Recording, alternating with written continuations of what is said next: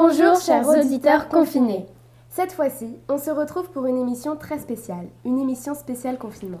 Elle est d'autant plus spéciale car Luna et moi nous trouvons en ce moment même au cœur du CDI dans un collège vide. Enfin, vide, pas tout à fait. Nous nous trouvons en compagnie des enfants des soignants qui ont accès au collège. Ça nous fait très bizarre de découvrir un collège vide, sans élèves, sans bruit et sans professeur. Dans cette émission, vous allez découvrir des témoignages d'élèves pendant le confinement, des idées pour vous occuper, des informations intéressantes, des films et des séries à découvrir, une rubrique musique et d'autres informations. Pour commencer, découvrez la vie en confinement de Romain, Émilie et Luna, élèves de 3e, Rebecca et Louise, élèves de 4e, Nino, élève de 6e, et Madame Goudal et Madame Brett, professeurs de l'établissement. Bonjour, c'est Romain. Eh bien, pour ma part, mon confinement se passe bien. Je me motive en me disant que c'est utile et que c'est un des meilleurs moyens pour en finir avec le virus. Je passe la majeure partie de mes journées à suivre les cours à distance et à faire les devoirs donnés. C'est nouveau pour tout le monde de travailler ainsi. Ça demande de garder un certain rythme et surtout beaucoup de motivation. Sinon, quand je ne travaille pas, je joue à des jeux de stratégie avec mes parents et j'écoute énormément de musique. Il y a trois semaines, j'ai pu expérimenter mon anniversaire en confinement. C'était particulier de voir toute sa famille à l'écran, chacun confiné dans sa région. Mais c'est très sympa quand même. Je commence quand même à trouver le temps long et c'est dur de ne plus pouvoir voir ses amis ou de sortir. Alors moi je m'appelle Émilie et je suis en 3ème C. Donc concernant l'école à la maison, moi ça me dérange pas tant que ça. Ça m'a permis de gagner en autonomie et de découvrir une nouvelle façon de travailler. Après c'est vrai qu'on a quand même pas mal de travail, même si ça dépend des jours. Ensuite, ce que j'aime vraiment pas pendant le confinement, c'est que je peux plus voir mes amis. Et ça, ça me manque beaucoup de plus les voir en vrai et de les voir que par téléphone, parce que c'est vraiment très différent. Après, il n'y a pas que des points négatifs, il y a aussi des points positifs. Les points positifs, c'est que ça m'a permis de voir plus ma famille et de faire des choses que je ferais pas en général, comme cuisiner. Moi, je suis en 3ème B et il y a des jours où on a beaucoup de devoirs, mais d'autres où on n'en a presque pas. J'aime pas l'école à la maison parce que ça me motive pas du tout et parce qu'on n'a pas vraiment de rythme pour travailler comme à l'école. J'ai un peu l'impression d'être dans le film Un jour sans fin, de revivre la même chose tous les jours et j'en ai un peu marre. Mais ce qui me manque le plus pendant cette période, c'est de ne pas pouvoir voir mes amis. Je suis un peu triste parce que c'est ma dernière année au collège avec eux et je ne peux pas en profiter. Mais à part ça, ça va. J'arrive quand même à m'occuper à la maison. Je pâtisse, je couds, je fais des activités manuelles, des jeux avec mon frère. Avec une amie, on a même essayé de trouver des initiatives pour soutenir les soignants pendant la crise. On a fait des gâteaux pour eux en fast time que ma mère a apportés à l'hôpital. Je pense que nous devons profiter de cette période pour répandre de l'amour autour de nous et profiter de notre famille. Bonjour tout le monde, j'espère que vous allez bien et que vous ne vous ennuyez pas trop chez vous. Je peux vous dire que l'école n'a pas encore explosé et que notre directrice est toujours en vie. En tant que fille de docteur, je vais au collège trois jours par semaine depuis le début du confinement. L'école est déserte, il n'y a aucun autre collégien à part et parmi les primaires, il y a seulement une CM1, une CE2 et ma sœur, une CM2. Les classes sont fermées, du coup on reste au CDI. On est surveillé par deux profs ou maîtresses.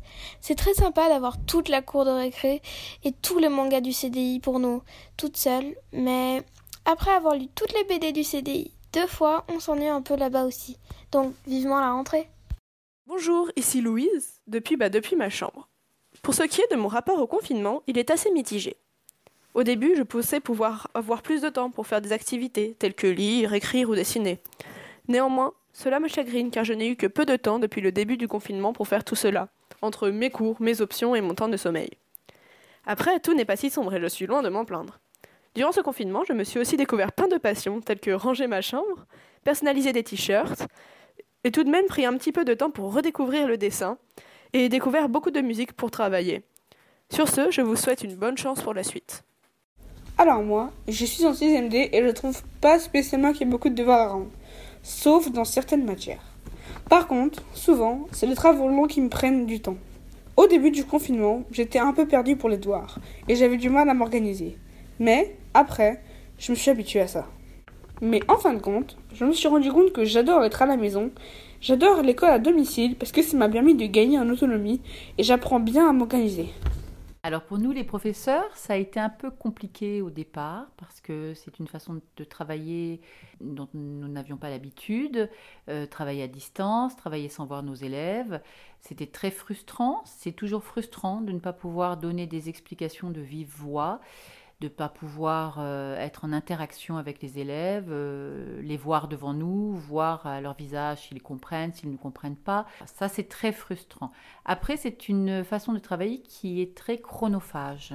Envoyer les devoirs, vérifier les rendus, rappeler à l'ordre les élèves qui n'auraient pas envoyé euh, de travaux euh, plusieurs fois de suite, donner des explications à ceux qui en demandent. Voilà, ça, nous est arrivé, je ne suis pas la seule, de travailler plus de 14 heures dans une journée devant l'ordinateur pour répondre à tout ça, préparer, envoyer des, messages, envoyer des cours, euh, etc.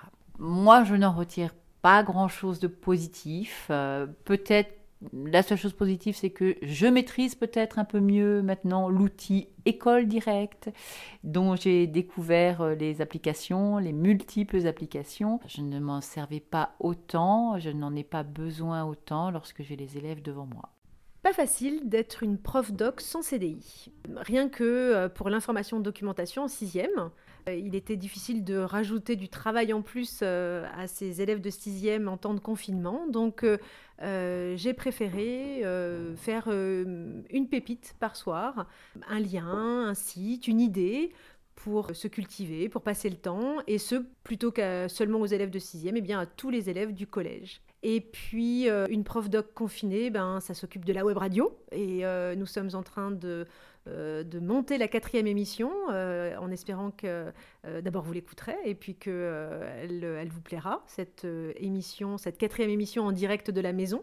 Et voilà, moi je dois reconnaître que j'aime pas trop le confinement parce que bah, je ne suis plus au CDI, et je ne peux plus voir le ballet des élèves dans ce lieu, je ne vois plus mes collègues et puis les projets sont en suspens, en attente, peut-être reportés à l'année prochaine. donc voilà, j'attends la reprise avec impatience. Merci pour tous ces témoignages. À présent, voici des conseils pour s'occuper pendant cette période. Pour commencer, Charlotte va nous aider à rester en forme. N'est-ce pas Charlotte? Bonjour, aujourd'hui je vais vous présenter la rubrique sportive. Comme vous le savez peut-être déjà, sur YouTube on peut apprendre des chorégraphies de danse. Pour commencer, je vais vous présenter plusieurs chaînes YouTube de danse. Il y a la K-Pop School of Dance, Savage Angels et Helen and Brian. Ces trois-là sont principalement pour la K-Pop. Si vous voulez apprendre des chorégraphies sur n'importe quelle musique, il y a Beginner Dance Tutorials, Dance Tutorials et Matt Stefania. Et je recommande grandement Matt Stefania car c'est un prof de danse dans une école américaine assez réputée et il partage des explications de ses danses ainsi que des cours avec ses élèves. La plupart des vidéos durent entre 10 et 30 minutes et les explications sont très simples même sans avoir un très bon niveau en anglais. Merci de m'avoir écouté. Quant à nous, nous vous proposons une recette. Comme vous avez pu le voir, chacun s'occupe comme il peut. Pour ceux qui voudraient se lancer dans la pâtisserie, nous vous proposons une recette facile pour commencer. Un mug cake chocolat noir façon muffin aux pépites de chocolat blanc pour deux personnes. Pour cela, vous aurez juste besoin de deux mugs, petits de préférence. Pour commencer, prenez un bol et cassez-y 80 g de chocolat noir en morceaux. Ajoutez 40 g de beurre et faites fondre le tout au micro-ondes. Mélangez bien le tout à l'aide d'une fourchette. Ajoutez à l'appareil 4 cuillères à soupe de sucre en poudre et 2 œufs, puis fouettez le tout à la fourchette. Versez ensuite 4 cuillères à soupe de lait, 6 cuillères à soupe de farine de blé, 2 pincées de levure chimique et un petit peu d'arôme vanille si vous le souhaitez. Pour finir, incorporez les pépites de chocolat blanc et mélangez bien le tout jusqu'à obtenir une pâte lisse et homogène. Versez le tout dans les deux mugs. Faites cuire 1 à 4 minutes selon la taille de votre récipient au micro-ondes. Pour savoir s'ils sont cuits, piquez-les avec un couteau. Normalement, s'ils sont bien cuits, la lame du couteau doit ressortir intacte. Laissez reposer 3 minutes et puis régalez-vous. Mais n'oublions pas de garder le contact, n'est-ce pas Émilie? Malgré le confinement, on a toujours des moyens pour garder le lien avec ses amis. Alors pour ça, Luna et moi avons testé pour vous deux applications qui vous permettront de garder le lien. La première, House Party, est une application avec laquelle on peut appeler ses amis à plus de 4 en FaceTime. Pendant l'appel vidéo, on peut participer à plusieurs activités avec ses amis, comme jouer à des jeux en ligne. Et cette application, on l'a trouvée bien parce qu'on peut l'installer sur son téléphone, qu'il soit Apple ou Android. Alors, la seconde application, c'est Netflix Party. Bien sûr, pour cette application, il vous faut un compte Netflix et un ordinateur parce que c'est une application qui est installable uniquement sur ordinateur. Alors Netflix Party, qu'est-ce que c'est? Netflix Party, c'est une extension de Netflix qui est gratuit et qui va vous permettre de regarder la même série ou le même film en même temps que vos amis à distance. Donc c'est vraiment génial si vous voulez regarder vos séries ou vos films avec vos amis. Voilà, on espère que ces applications vous aideront à ne pas couper le lien avec vos amis proches. Enfin, Isée et Louise vont nous proposer deux activités que vous pouvez faire facilement. À toi la parole, Isée. Bonjour, ici Isée, depuis chez moi. Dans ce petit podcast, j'aimerais vous conseiller deux activités à réaliser pendant le confinement. La première activité serait de lire. Je pense que tout le monde a des livres chez soi et qu'il serait peut-être temps de les ressortir durant ce confinement. Alors prenez un peu de temps, posez-vous au soleil, détendez-vous et lisez. Mais vous n'avez plus de livres et vous osez nous sortir l'excuse légendaire du Ah là là, les librairies sont fermées et je ne peux malheureusement pas aller en racheter. Quel dommage Mais que nenni cette excuse n'est, malheureusement pour vous, plus valable grâce à l'application Librest qui vient d'ouvrir. Grâce à celle-ci, vous pourrez commander vos livres dès maintenant et les retirer avec un délai de quelques heures ou jours en fonction des stocks à la librairie la plus proche. Donc, faites-nous les plaisirs d'y aller et de commander vos livres dès maintenant. Mais pourquoi lire, allez-vous me dire? Cela peut tout simplement être un passe-temps. Et puis, pas besoin de lire pendant des heures d'affilée. Vous pouvez juste lire quelques pages par jour. Alors, objectif, lisez au moins 10 pages de votre nouveau, ancien livre par jour. Et je vous vois soupirer derrière votre écran, mais commencez, vous allez voir, vous allez y prendre goût. Après avoir lu vos quelques pages et y avoir pris goût, vous pouvez aussi vous mettre à écrire. Écrire quelques phrases par jour dans un carnet sur votre livre, votre ressenti par rapport à cette situation, les films que vous avez vus récemment, vos journées, etc. Ensuite, adulte, vous pourrez ressortir ce carnet, le montrer à vos enfants pour vous plaindre sur votre époque. Merci pour toutes vos idées. On en profite pour rendre hommage à Victor Tavares, qui nous a quittés brutalement. Il faisait partie de l'équipe de la restauration de l'école depuis plusieurs années. Nous garderons l'image d'un homme jeune et souriant, et nous pensons très fort à sa famille. À présent, certains journalistes se sont penchés sur nos rêves de confinés, des rêves étranges, et apportent des réponses scientifiques à nos questions. Bonjour, ici Louise et Isée, chacune chez nous. Dans ce podcast, nous allons répondre à une question existentielle que vous vous êtes déjà peut-être posée. Pourquoi faisons-nous des rêves plus souvent pendant ce confinement? Enfin, on ne fait pas vraiment des rêves plus souvent, ils sont juste plus intenses et on s'en souvient plus lors de notre réveil. Donc, pas d'inquiétude, si vous vous souvenez de vos rêves, c'est normal et nous allons vous le prouver. En effet, durant cette période de confinement, beaucoup de personnes reconnaissent faire des rêves plus bizarres et surtout s'en souvenir au réveil. Et ne vous inquiétez pas, cela est tout à fait explicable. L'intensité de vos rêves est due au fait que, durant cette pandémie, vos émotions sont plus fortes. Vous ne vous en rendez sûrement pas compte, mais rester aussi longtemps chez vous et être dans cette situation pour le moins virale vous stresse. Et lorsque vous êtes en situation de stress, votre cerveau vous fait faire des rêves plus intenses avec des émotions plus fortes, ce qui fait que vous vous en souvenez plus au réveil. Mais ce phénomène de mémoire des rêves, car c'est ainsi que l'on appelle le fait de se souvenir de nos rêves au réveil, n'est pas uniquement dû à cela. C'est aussi à cause de votre nouveau rythme de vie routinier, restreint dans l'espace et dans vos interactions sociales. Ainsi, votre cerveau a plus de place pour enregistrer des infos qu'il ne garde pas normalement, et n'hésite pas à les ressortir pour vos rêves. Donc, ceux-ci sont plus clairs et détaillés, et vous vous en souvenez plus au réveil. Nous espérons avoir pu répondre à une de vos questions. Si vous avez d'autres questions, n'hésitez pas à en faire part à Madame Brett par message, et nous nous ferons un plaisir d'y répondre dans la prochaine émission. C'était Isée et Louise, et bonne chance pour cette fin de confinement. Maintenant, pour vous détendre, on vous propose des films et des séries à dévorer. Pour commencer, une journaliste va nous parler de Miyazaki et de son œuvre. N'est-ce pas, Élise? Bonjour les confinos Petite séance l'œuvre et l'artiste à découvrir ou redécouvrir durant cette quarantaine.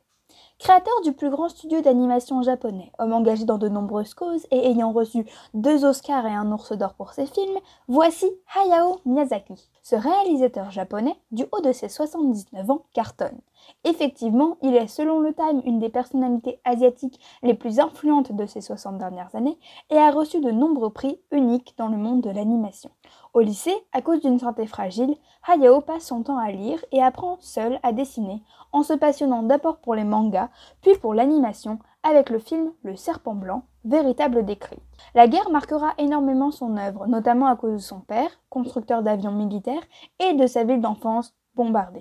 Il commence sa carrière avec le film Le Château de Caligostro chez Toei Animation en 1979, mais sa popularité arrivera réellement avec le film Nausicaa de la Vallée du Vent en 1984. C'est d'ailleurs après ce film, racontant l'histoire de Nausicaa, une héroïne luttant pour rétablir un équilibre entre l'homme et la nature, que Miyazaki décide de fonder son propre studio, le studio Ghibli, nom venant d'ailleurs d'un avion de la guerre de 39-45, avec son ami Isao Takahata. En 1996, il signe un accord avec Disney pour la distribution de ses films dans le monde et l'année suivante, il publie le film Princesse Mononoke, véritable ode à l'écologie et au féminisme qui le propulse au rang de célébrité internationale. À 61 ans, il remporte l'Oscar du meilleur film d'animation pour Le Voyage de Chihiro, œuvre qui générera plus de 300 millions de dollars de recettes dans le monde et en fait le film le plus rentable de l'histoire, ce qui n'est pas rien. Comme nous l'avions dit, cet homme est très engagé. Effectivement, il est antimilitariste et très écologiste. Il a un rapport très fort à la nature, il dit qu'il faut la protéger et il est très méfiant des changements urbains. Pour lui, la nature est fragile et peut être détruite, mais elle est aussi forte et capable de se venger quand on s'en prend à elle. Miyazaki est aussi féministe. Effectivement, dans ses films, il y a une majorité d'héroïnes, et quand il y a des personnages masculins à leur côté, ils peuvent être des amis, des amoureux, des pères, des alliés, mais jamais des sauveurs. Il a toujours vu les femmes qui l'entouraient comme des personnalités fortes et indépendantes. À 74 ans, il remporte un Oscar d'honneur pour l'ensemble de sa carrière et une des chansons du film Totoro est même apprise dans des écoles japonaises. Un bon nombre des films du studio Ghibli sont maintenant disponibles sur Netflix, donc plus d'excuses, courez les voir. Pour finir, une petite citation. On a plus tendance à juger les films sur le nombre d'entrées qu'ils vont faire ou sur l'intérêt qu'on leur porte à leur sortie. Mais ce qui nous importe, c'est de faire un film que les enfants vont voir et qu'ils auront envie de montrer à leurs enfants quand ils seront grands.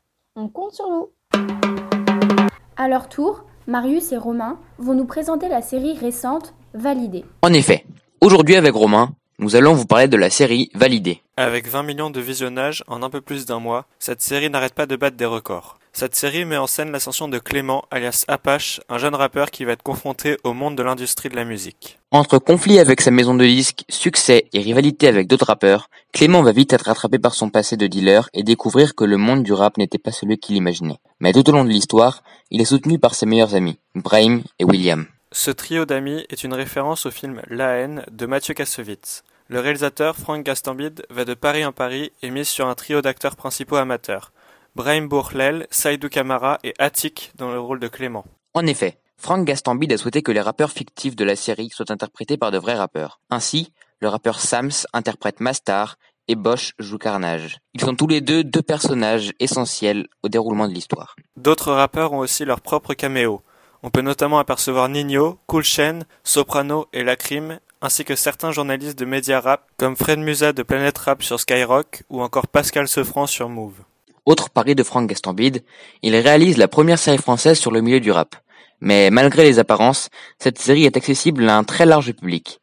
Fans de rap ou pas du tout, nous vous recommandons vivement cette série et attendons impatiemment la saison 2 qui a été annoncée par Canal Plus et Franck Gastambide. Rebecca va ensuite nous parler de la série Doctor Who. Une série de science-fiction anglaise parue pour la première fois en 1963 et pour la dernière fois en 2020. Elle comporte 38 saisons, mais la série a recommencé à zéro à partir de la saison 27, car la qualité des saisons 1 à 26 n'était pas très bonne. Donc, le docteur est le dernier de son espèce, il est un seigneur du temps et protège la Terre de toutes sortes de menaces paranormales grâce à son tournevis sonique et le TARDIS, son vaisseau spatial qui ressemble à une cabine téléphonique anglaise ordinaire, mais est de l'intérieur un énorme vaisseau qui peut se déplacer partout dans le temps et l'espace. Le docteur peut se régénérer, il a donc plusieurs vies, mais à chaque régénération, le docteur change de corps et de personnalité, donc d'acteur. Mais il garde tous ses souvenirs.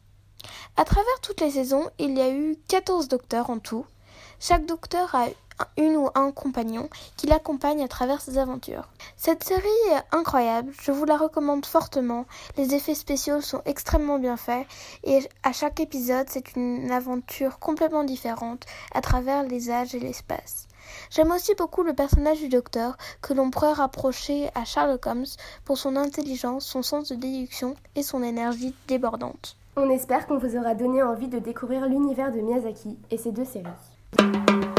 À présent, Raphaël va partager avec nous sa playlist des années 80. Dans les clips des années 80, on voyait souvent le chanteur ou le groupe se trémousser un peu, mais il n'y avait pas grand-chose en adéquation avec la musique. Mais Michael Jackson a révolutionné ça avec un clip qui a marqué toute une génération et a changé l'industrie du clip à jamais.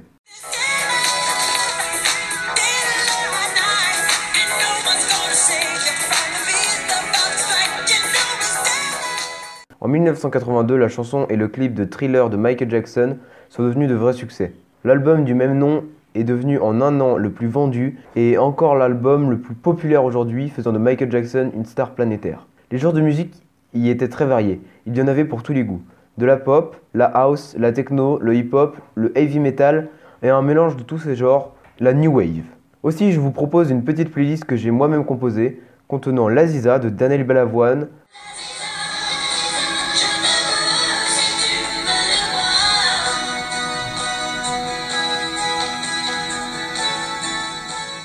Wake Me Up Before You Go Go de Wham,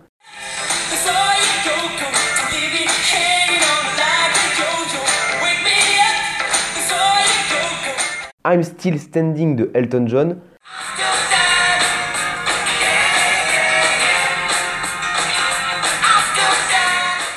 When the Rain Begins to Fall de Jermaine Jackson,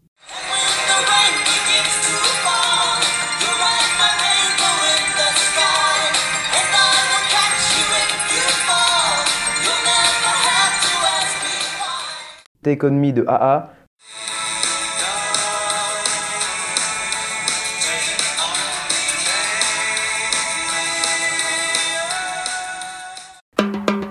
Restons dans le thème de la musique avec la formidable réalisation du club de musique de l'école. Roman, Marius, Lina, Elec, Margot et Nathan ont enregistré leurs instruments chacun chez eux et Lina a ensuite monté les audios pour ne faire qu'un morceau.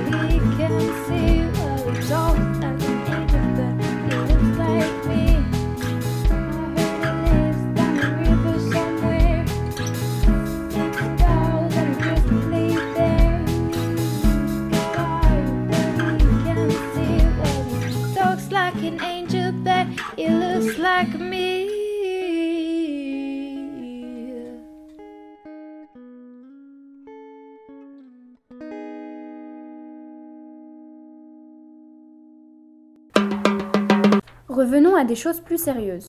Comme vous le savez, cette année, les élèves de 3e vont passer un brevet hors du commun.